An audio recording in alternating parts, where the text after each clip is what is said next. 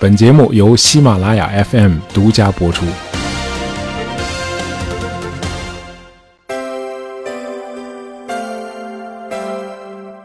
人皆有梦，但多寡不一。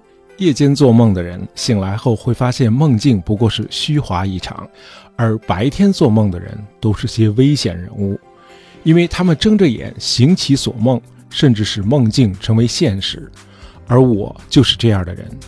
胜利是如此的贪得无厌，我们为他奉献了躯体和灵魂，就这样，我们掏空了自己的道德、意志和责任，最终，我们就像一片片在风中飞舞的枯萎的树叶。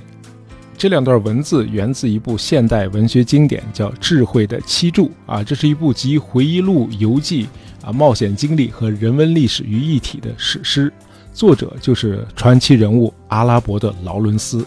那么从今天起呢，我们就用两期的节目来聊聊这个传奇人物阿拉伯的劳伦斯。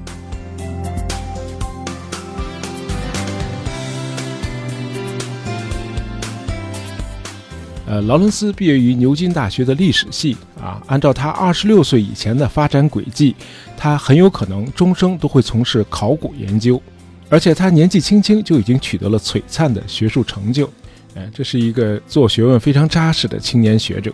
呃，但是命运却让劳伦斯成为第一次世界大战期间一位不世出的情报人员和军事天才。呃，和我们国家的王阳明、曾国藩和毛泽东一样，这个劳伦斯本质上是一介书生啊，是个知识分子。刚才我已经引用了两段他的生花妙笔啊，写的很有文采，但是他却没有让自己成为一名好手穷经的学者。而是在短短两年的时间里，联络并策动了阿拉伯人发动起义啊，反抗奥斯曼土耳其帝国的暴政。他率领阿拉伯起义军在漫无边际的沙漠中神出鬼没，与土耳其正规军作战，呃，创下了历史上代价最小而获利巨大的战果。当时的劳伦斯还不到三十岁。呃，战后，劳伦斯与阿拉伯的费萨尔王子一道前往凡尔赛参加巴黎和会。为争取阿拉伯国家的独立做最后的努力，但是因为英法两个帝国主义政府的背信弃义，呃，劳伦斯的这个努力最后以失败告终。那么，《智慧的七柱》这部书是劳伦斯在一战后撰写的回忆录啊，讲述了他和他的阿拉伯伙伴们在沙漠中的冒险经历啊，也记录了他的梦想、痛苦和思考啊，写得非常精彩。呃，很多的细节都令人回味无穷啊，比如有这么一段描述。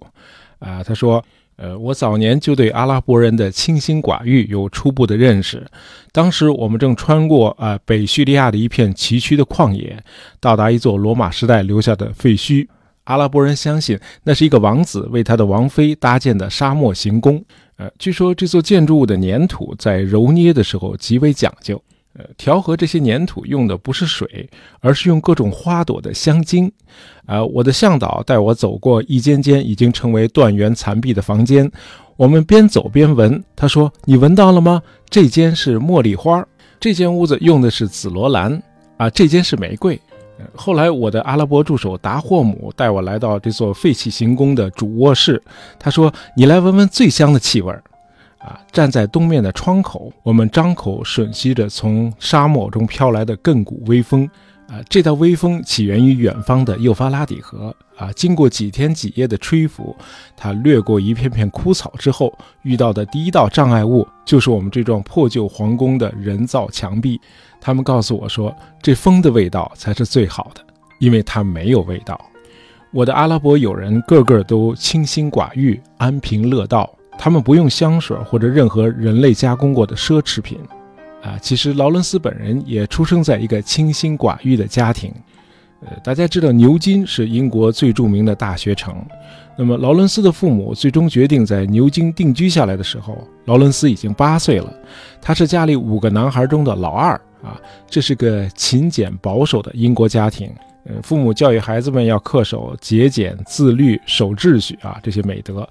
那么劳伦斯虽然还不到十岁，却敏锐地发现他父母有什么地方不对头。他们总是在搬家，而且新居都选在很偏僻的街道。他母亲萨拉也很少出门。那么父母的秘密很快就被劳伦斯发现了。他的父母是从原来的家庭私奔出来的。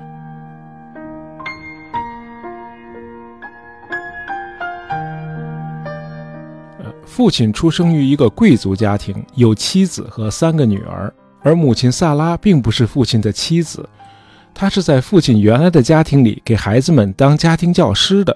呃，后来与父亲相爱，那么父亲呢就离开了原来的家庭和自己的贵族社交圈，从此两个人隐姓埋名，四处迁徙。劳伦斯小小的年纪就意识到自己竟然是个私生子。要知道那个时代的伦理道德是不认可这种出身的。小劳伦斯把这个秘密埋在了自己的心里，从来没有去质问过父母，也没有告诉自己的四个兄弟。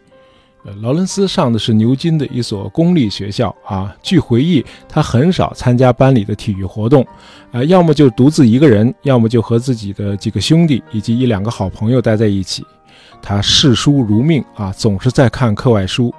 呃，十二岁的时候就已经把当时英国出版的所有描写古代骑士的文学作品都读完了。这些小说里的情节让他对中世纪的欧洲骑士产生了浓厚的兴趣。啊，不知道是不是受到书中那些主人公的影响，这个时期的小劳伦斯总是在尝试挑战自己的极限。啊，看自己骑自行车的速度能够达到多快，啊，能够骑多远。呃，看看自己不吃饭不喝水能坚持多少天。呃，他的老师后来回忆说，啊，劳伦斯似乎在过着一种斯多葛式的生活，快乐和痛苦对他来说都无所谓。呃，可能正是因为这些怪癖，他母亲经常体罚他。他的兄弟们后来回忆说，啊，母亲在鞭打他的时候，他从不哭泣，也从不求饶。呃，劳伦斯似乎对自己能够做到喜怒不形于色而感到高兴。慢慢的，这个劳伦斯已经不再满足于从小说里了解中世纪的历史了。他开始骑着自行车在英格兰的乡间长途漫游，去寻访教堂，啊，把古代骑士墓碑上的铭文踏下来，啊，并且跑到一些建筑工地去挖掘文物，还真让他挖到了一些16世纪的陶制的器皿，啊，就是说，在15岁那年，劳伦斯就已经找到了自己未来的发展方向，那就是历史和考古。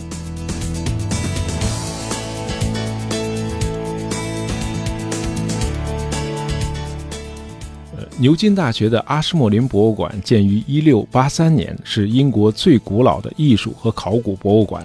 呃，设有古器物部、啊西方艺术部和东方艺术部，呃，展出欧洲、古希腊、古埃及、美索不达米亚等地的出土文物，还有包括中国、印度、日本以及伊斯兰国家在内的各国的绘画、陶器、雕刻和工艺品。直到今天，博物馆里仍然陈列着一些劳伦斯在他青少年时期挖掘出来的古代陶器。呃，当时博物馆的负责人一直在鼓励劳伦斯继续去挖掘。啊，劳伦斯成了博物馆的常客啊，课余时间经常跑到馆里来帮忙。那么，博物馆的展品让劳伦斯从书本上读到的那些历史变得有血有肉了。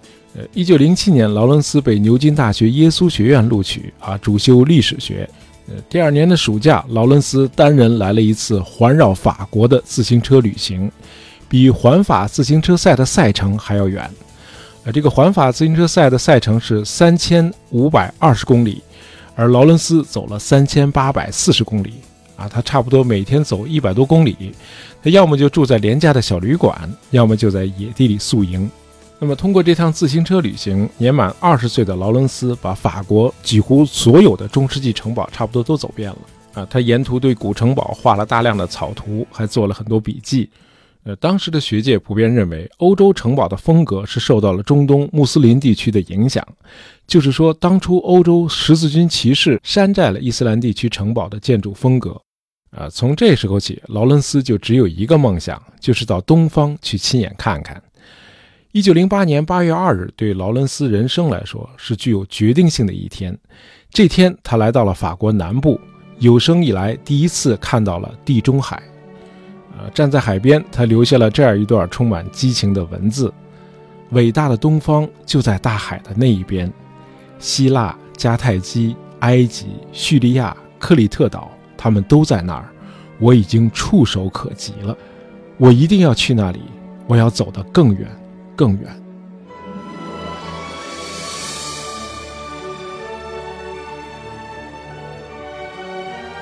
那么，对于一个生活在二十世纪初的欧洲年轻人来说，呃，东方当然是一个充满传奇的地方啊！那里到处都有棕榈树啊，异国情调和《天方夜谭》里描述的场景。然而，当时的中东的现实远远没有这么美好。呃，当时整个中东和部分的北非地区都在奥斯曼土耳其帝国的高压统治之下。咱们在历史课里都学过，奥斯曼土耳其是人类历史上最后一个地跨欧亚非的大帝国。那么到了二十世纪初，已经存在了七百年的奥斯曼土耳其帝国已经开始走向衰落了。哎，实在是干不过英国、法国和俄罗斯这几个新兴的帝国主义大国。那么奥斯曼的疆域不断的被蚕食。那么最早被蚕食的是帝国的西部边陲。呃，一八七零年代，沙皇俄国在巴尔干击败奥斯曼土耳其的军队，于是罗马尼亚、塞尔维亚和黑山纷纷摆脱了奥斯曼帝国的统治，获得了独立。然后是北非。呃，一八八一年，法国占领了突尼斯。第二年，啊，为了确保苏伊士运河的畅通，英国也找茬把埃及给占了。呃，这样呢，就把奥斯曼土耳其帝国的非洲部分也肢解的差不多了。那么这会儿帝国呢，就只剩下三大块了，啊，一个是安纳托利亚高原，啊，就是今天土耳其所在地，呃，这是帝国的心脏地区。那么在安纳托利亚高原以南是大叙利亚，啊，这个大叙利亚和今天的叙利亚不是一个概念，呃，这个大叙利亚区非常的大啊，除了今天的叙利亚共和国，还包括黎巴嫩、巴勒斯坦、约旦。以及南边的阿拉伯半岛啊，就是今天的沙特阿拉伯、也门、阿曼和阿拉伯联合酋长国，这些都在这个大叙利亚区里头。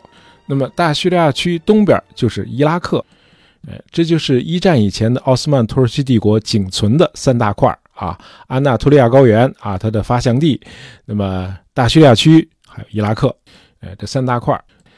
那么历史上给所有的大帝国敲响丧钟的，几乎都是民族问题。呃，你别看就剩下这三大块了，这个奥斯曼帝国的民族问题仍然很严重。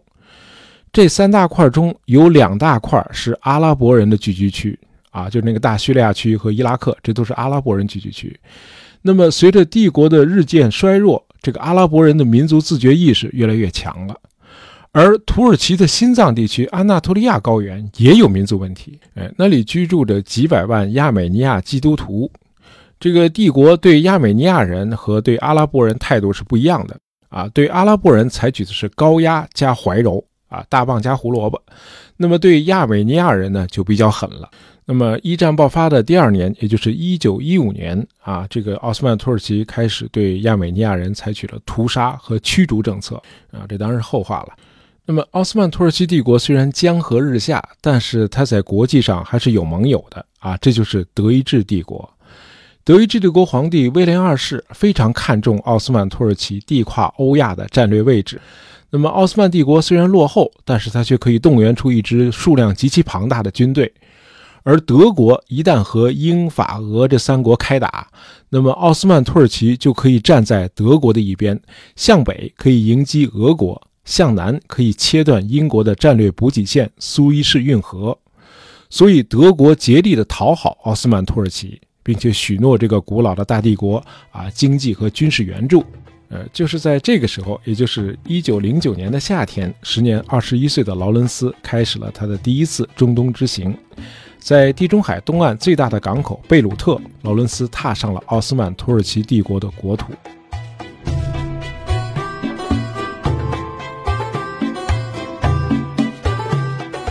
他背着一个不大的包啊，里边除了一些换洗衣服，还有一支自卫用的左轮手枪。呃，在帝国境内几乎没有现代意义的旅馆。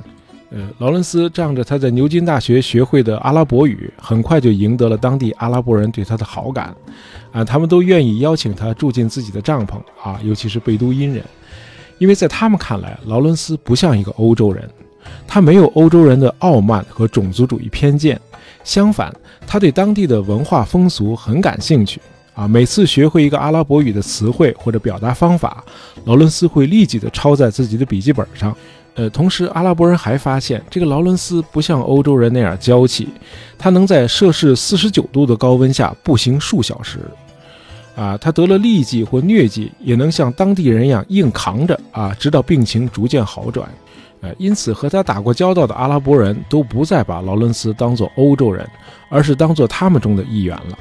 那么七年以后，就是靠着这种信任和兄弟情谊啊，劳伦斯得以成功的策动和指挥阿拉伯起义军，取得了一个个军事胜利啊，这当然是后话了。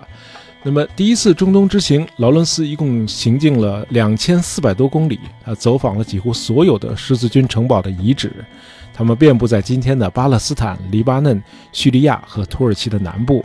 啊，为他撰写的论文收集了第一手资料。这篇论文叫《十二世纪末十字军运动对欧洲军事建筑风格的影响》。呃，论文的原件今天仍然保存在牛津大学的耶稣学院。啊，这篇文章图文并茂啊，所有的草图都是他自己画的。啊，劳伦斯用大量的实证推翻了之前学界一个普遍认可的假说，即欧洲的骑士城堡山寨了阿拉伯城堡的建筑风格。啊，这个理论被劳伦斯推翻了。那么，在论文的页边，劳伦斯还表达了自己的歉意啊，他写了这么一句话啊：“不好意思啊，论文写得太枯燥了。”呃，教授们可不这么看，他们给了劳伦斯最高分。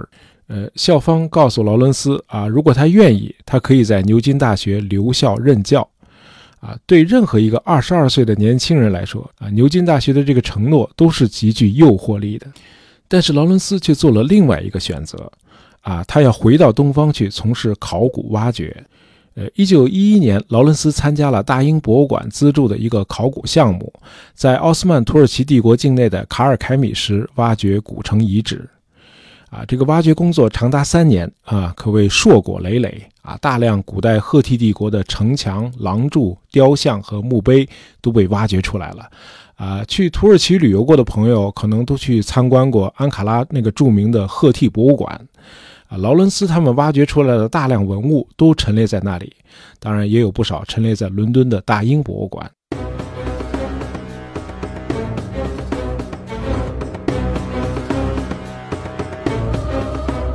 那么，一九一一年，在这个卡尔凯米什古城遗址非常的热闹啊，英国人在这儿弄出一个大工地啊，在这考古。那么，在旁边的幼发拉底河的河面上，奥斯曼帝国和德国正在合资修建一座铁路桥。这条铁路一头通向德国首都柏林，另一端是今天伊拉克的首都巴格达。呃，这就是柏林巴格达铁路。呃，一开始英国人没当回事儿啊，你们奥斯曼土耳其和德国不是结盟吗？啊，你们加强联系，建一条铁路，那是你们自个儿的事儿。可是这铁路修着修着，它性质就变了。呃，一九一三年，这个铁路修到叙利亚的阿勒颇之后，突然又修出了一条朝南的支线。哎，这铁路修的离这个苏伊士运河越来越近了。这英国人可就坐不住了。哎，你们什么意思呀？啊，你们紧挨着苏伊士运河修一条铁路，你们想干嘛呀？难道你们是想占领苏伊士运河吗？咱们前面说了啊，英国把苏伊士运河看作是它的一条生命线啊，为了牢牢控制苏伊士运河。一八八二年，英帝国主义甚至不惜找茬儿，把埃及都给占领了。那现在可好，人家把铁路已经修到你苏伊士运河跟前儿来了。因此，这英国人相信啊，如果英国与德国之间爆发战争，奥斯曼土耳其势必会加入德国一方。而在中东啊，德土两国对付英国的第一步棋肯定是占领苏伊士运河，以切断英国与海外殖民地之间的联系。啊，如果真的会在苏伊士运河附近爆发战争，那么英国必须有所准备。呃，首先是要勘察一下这里的地形。呃，在中东这种遍地沙漠的环境啊，勘测的第一要务是要搞清楚哪里有水井，哪里能走车。啊，于是英国驻埃及的高级专员基钦纳就厚着脸皮给奥斯曼土耳其帝国的政府写了一封信。啊，这信是这么说的。呃，咱们英土两国呀，在这个考古领域的合作潜力很大呀，啊，尤其是这个大英博物馆和贵国在卡尔凯米什古城遗址的挖掘啊，堪称是双边合作的典范嘛。那么现在呢，我们在巴勒斯坦南部又发现了遗址啊，圣经旧约里也提到了这个地方啊，当初这个摩西带领犹太民族走出埃及就是经过这儿的。因此呢，有两位牛津大学的科学家将带领一些英国工兵啊，对这里的古代遗址做初步的考察啊，希望你们予以协助。那么这两位考古学家，一位叫伍莱，另一位叫劳伦斯。呃，这是劳伦斯第一次参加英国军队的行动，啊，他给英国的情报军官纽科姆上尉留下了极其深刻的印象。纽科姆回忆说：“我们当初只是把这两个牛津大学的小伙子当成一个幌子，啊，用来掩护我们的勘测行动。但是后来我们发现，这个劳伦斯简直就是个天生的间谍，他能够讲当地的语言，啊，而且尽管这个奥斯曼帝国的官员百般阻挠，啊，这个劳伦斯每次都能蒙混过关，啊，他只身前往我们感兴趣的地区去拍照、去绘图。”呃，帮大伙儿复习一下世界地理啊。这个红海在西奈半岛的南端分出了一个朝东北方向的支流，呃，于是，在西奈半岛和阿拉伯半岛之间就形成了一个狭窄的海湾啊。这个海湾叫亚喀巴湾啊，这是个战略要地啊，因为如果打起仗来，可以通过这条水道呃输送后勤物资。那么有一天，劳伦斯和他的阿拉伯助手达霍姆悄悄地来到海湾绘图拍照。呃，结果被当地的警察逮捕啊！于是镇长决定把这个无法无天的英国年轻人驱逐出这个地区，而且沿途必须有警察押送。呃，没想到的是，负责押送的警察遭到了劳伦斯的愚弄啊！警察们没想到这个英国人这么能暴走。劳伦斯后来回忆说：“啊，我就像马拉松比赛时跑在前面的那领跑人一样，警察们被我甩得越来越远。”呃，走了大概五十多英里之后，我在一个镇子上停下来休息。两天以后，几个疲惫不堪的警察才从四面八方赶到。就是这次狂奔，让劳伦斯意外地发现了一条小路。啊，这个发现后来对劳伦斯帮助极大。三年以后，他率领阿拉伯起义军，就是走了这条鲜为人知的小路，出其不意地拿下了亚喀巴镇。那么这次作战迄今仍被看作是现代战争史上最大胆的一次军事杰作。那么关于劳伦斯的这段传奇经历，我们只能放到下期继续讲了。